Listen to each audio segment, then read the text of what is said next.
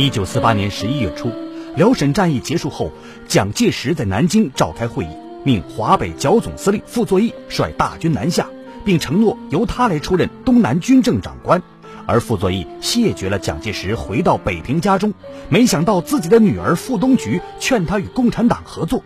傅作义警觉地问：“你是不是加入了共产党？”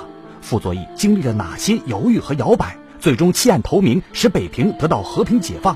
而他又是如何当上了新中国首任水利部长？请听老林说旧闻：女儿力劝傅作义弃暗投明。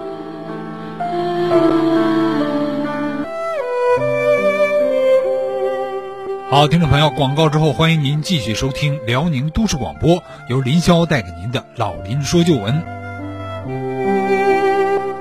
十一月二十九日，华北野战军杨成武兵团迅速包围了张家口。傅作义为保住西撤的通道，命三十五军三个师增援张家口。十二月初，傅发现了东北野战军入关，他便急调天津附近的八个师到北平附近布防。令三十五军从张家口突围回防北平，三十五军突围后，即被华北野战军包围在新保安。至此，腹部西撤道路全被切断。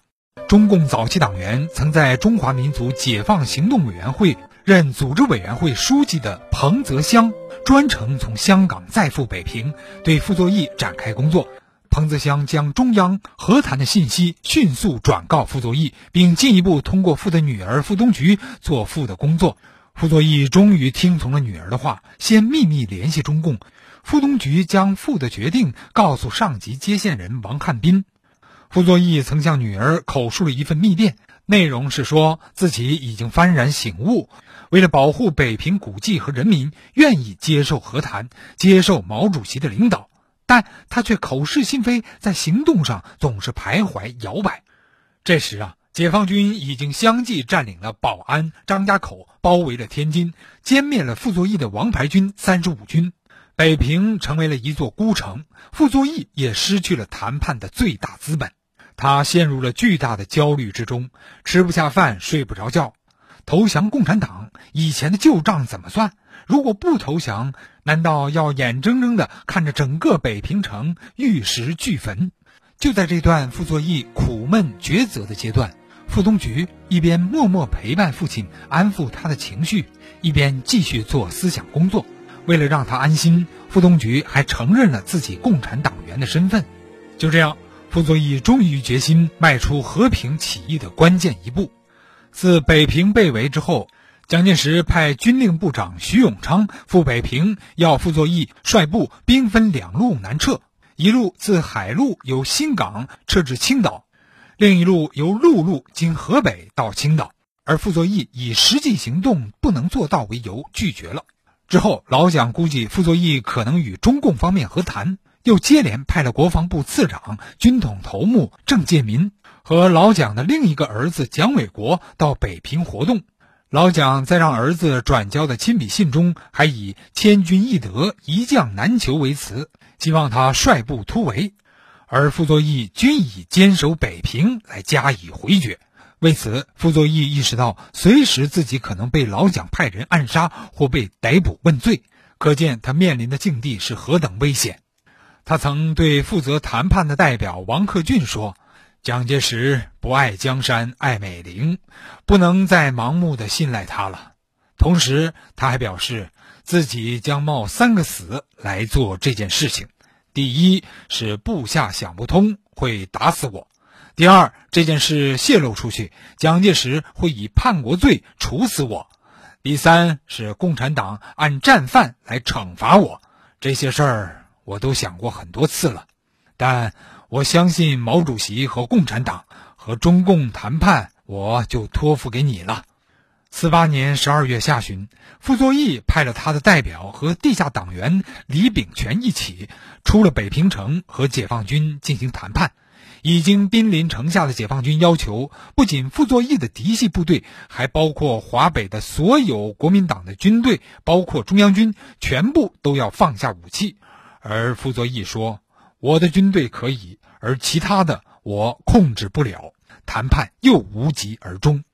十二月二十五日，新华社发表了四十三名战犯名单，傅作义排名第三十一位。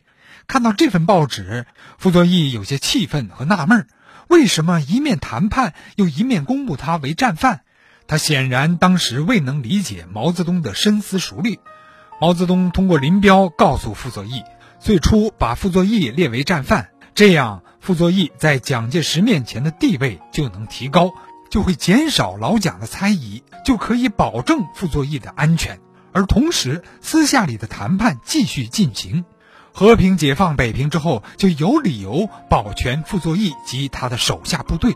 傅作义终于明白了。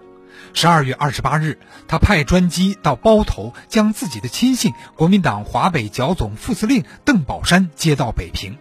邓宝山是傅作义十分信赖的朋友。抗日战争期间，两人结义为兄弟，而且他还与共产党常年保持着友谊。邓宝山到了北平之后，与傅作义进行了长时间交谈，傅作义思想上的疑虑逐渐消除，但他的脑海中依然存在着犹豫和幻想。他对天津仍然不松口，希望用天津来做筹码与解放军和谈。他派出了邓宝山作为他的全权代表，再次出城谈判。一九四九年一月十四日，邓宝山副司令员由傅作义派出的少将处长周北峰陪同，在通县马各庄解放军平津前线司令部招待所与林彪、罗荣桓、聂荣臻正式会谈。原拟谈判内容包括平津、唐、绥四地如何实行和平解放，但是谈判又未能成功。天津守军司令陈长捷依靠着十三万的守军，拒绝在规定时间前放下武器，还要与两倍于己的共军决一死战。于是，一月十四日，解放军平津前线的司令部传出了刘亚楼对天津的总攻令。结果，解放军仅用了二十九个小时就解决了问题，天津宣布解放。傅作义最后的底牌和砝码都没有了。他顿感情况紧急，再次派出周北峰代表他与解放军代表谈判。最终，双方就北平和平解放问题达成了协议。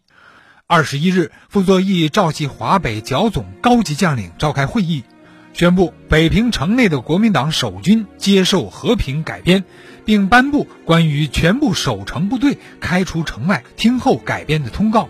一九四九年一月二十二日。傅作义按照和平协议开始撤离北平，北平城内二十余万国民党军移出城外，开至指定地点听候改编。一九四九年一月三十一日，人民解放军举行正式的入城仪式，千年的古都和百万名老百姓得到了保护。随后。傅作义和邓宝山怀着崇敬而又惴惴不安的心情来到西柏坡，亲自拜见毛主席。在后沟中央机关招待所，傅作义早早地等候在门口。一见到比自己大两岁的毛主席，他赶忙上前，紧紧握住毛主席的手，激动地说：“啊，主席好！我半生戎马，除了抗日外，罪恶不小啊！”哎，毛主席笑着说。和平解放北平，你有功，你做了一件大好事啊！人民不会忘记你的。走进屋里落座之后，毛主席继续对傅作义说：“过去呀，我们在战场上见面，今天我们已经结成了姑舅亲戚，是难舍难分了。蒋介石一辈子要耍码头，最后还是你把他甩掉了。”听完毛主席的话，傅作义非常感动。送走主席之后，傅作义躺在床上，久久不能入睡。当初在战场上，双方兵刃相见，而如今自己为和平解放做了一点工作，主席就将自己当成一家人了。这一点，傅作义无论如何是没有想到的。三月二十五日，毛泽东率领中央进驻北平。按照毛泽东和周恩来的指示，中央进驻北平之后啊，不开庆祝大会，只在西苑机场搞了一次简单的阅兵活动。毛主席又特地请傅作义一同参加检阅。这次阅兵啊，给傅作义留下了非常深刻的印象。好，广告之后，欢迎您继续收听。